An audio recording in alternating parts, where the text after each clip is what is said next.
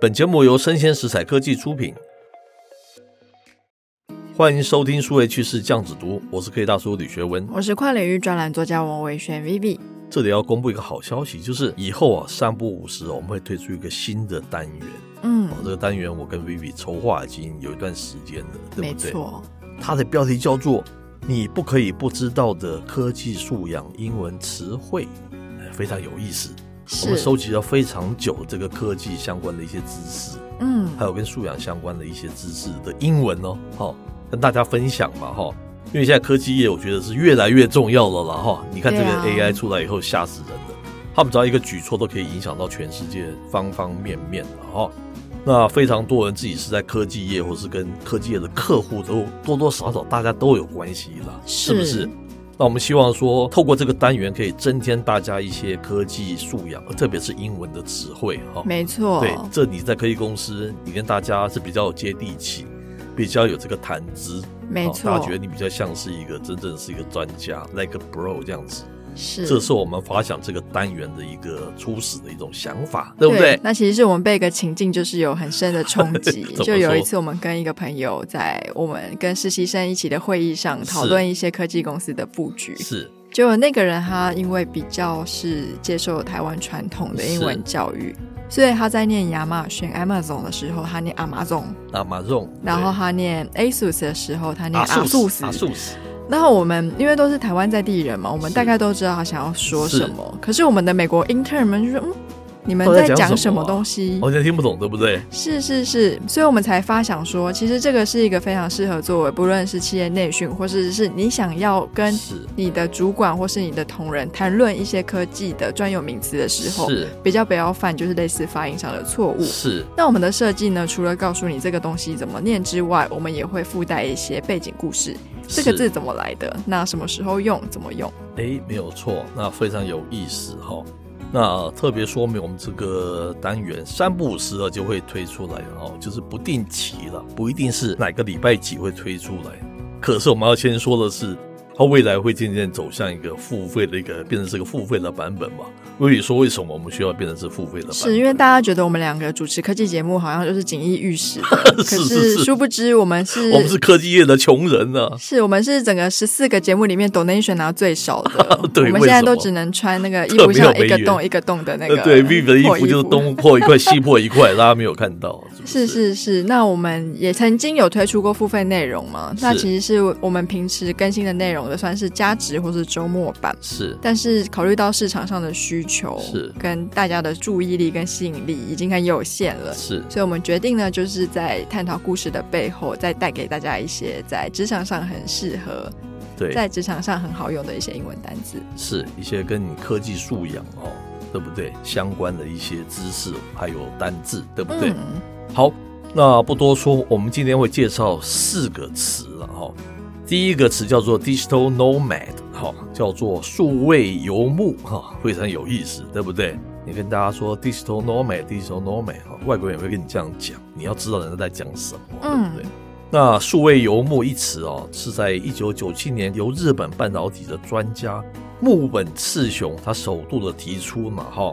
那数位游牧者只需要带着一部电脑啊，现在是还可以带手机。到有网络的地方，就可以一边旅行一边工作。简单来说，他们不是在工作的地方生活。我们大部分人都是在工作的地方生活，嗯、对不对？那集团派你到大陆，你就得去大陆那边工作，对不对？那接着你就得去那边生活。大家都要依归为你在什么地方了哦。他不是在工作的地方生活，而是在生活的地方工作。哎，这两者差别很大。然后把工作跟旅游融合在一起。能认识不同国家文化，跟世界各地的人进行交流了。是，那数位游牧者的人数，其实它的成长是非常的急促的。是，那刚刚提到的 digital nomad 数位游牧是一种新兴的工作模式，它也是现代人所追求的生活新形态。嗯哼，早期美国顾问公司 MBO Partners 进行调查。美国在二零一九年呢，大概有七百三十位的数位游牧者，嗯，但是到了二零二零年，已经成长到约一千零九十万人，哇并且呢，有一千九百万人正考虑的想要以 digital nomad 的方式生活。是，那很多人提到说，这跟 COVID-19 影响下的 working from home 有什么不一样的？working from home 是你不在 office，但是你是在家里面工作。嗯、它这个是居无定所，到世界各地哦，更有那个 traveling 那个旅游这样子的味道。就是游牧嘛，以前游牧。哎，是是是，哦大家要学这个叫 digital nomad，digital nomad 哈。那相关的资料我们当然会放在我们的节目之后，大家都可以看了哈。嗯、第二个我们要介绍的英文词汇叫做 fishing，哦，网络钓鱼哈。大家想到钓鱼嘛？这个 fishing fishing 呃，f i s h i n g 有什么好介绍？其实不是，它不是那个 f，它是 p h，它是 p h i s h i n g 叫 fishing 啊，这就有意思了，对不对？那网络钓鱼它起源是回溯到一九七零年代的飞客，它当时还不叫骇客，叫飞客，叫 freaking，它是一九七零年的一种入侵的手法。这种手法啊，利用简单的一个儿童啊玩具哨子哈，一个哨子哦，就是我们吹的哨子哈，可能五块钱、十块钱、二十块那种哨子，就能够非法使用这个你的电话系统哈，至今哈依然是恶名昭彰嘛哈。那网络钓鱼啊，延续了这个电话飞客手法的这个传统哈，同样都是为了获取实质利益而将专业技术用于不正当的用途哈。它是原本是一个卖玉米脆片的了哈，所以一个玉米片附赠的一个玩具哨子，就能制造出核准通话的一个两千六百赫兹的音频哦，成为这个飞客 freaking 他盗拨你电话的一个主要的工具了。是，那骇客 John Draper 他当年就利用了一个 Captain Crunch 的玉米片盒附赠的塑胶玩具哨子，嗯，加上自己设计的蓝色小盒子，就可以免费拨打电话了。这么厉害啊？是，那传说中这个哨子啊，它可以制造出核准通话的两千六百赫兹的音频。嗯，他最后呢，因为这种盗打长途电话的行为而入狱。而这个免费的玩具呢，后来在 eBay 竟然有高价的拍卖，哇，价钱还曾经高达了台币两千两百四十八元。是，不知道他是不是骇客的始祖，大家可以有兴趣可以去查一查了哈。是，当时叫飞客，叫 freaking 哈。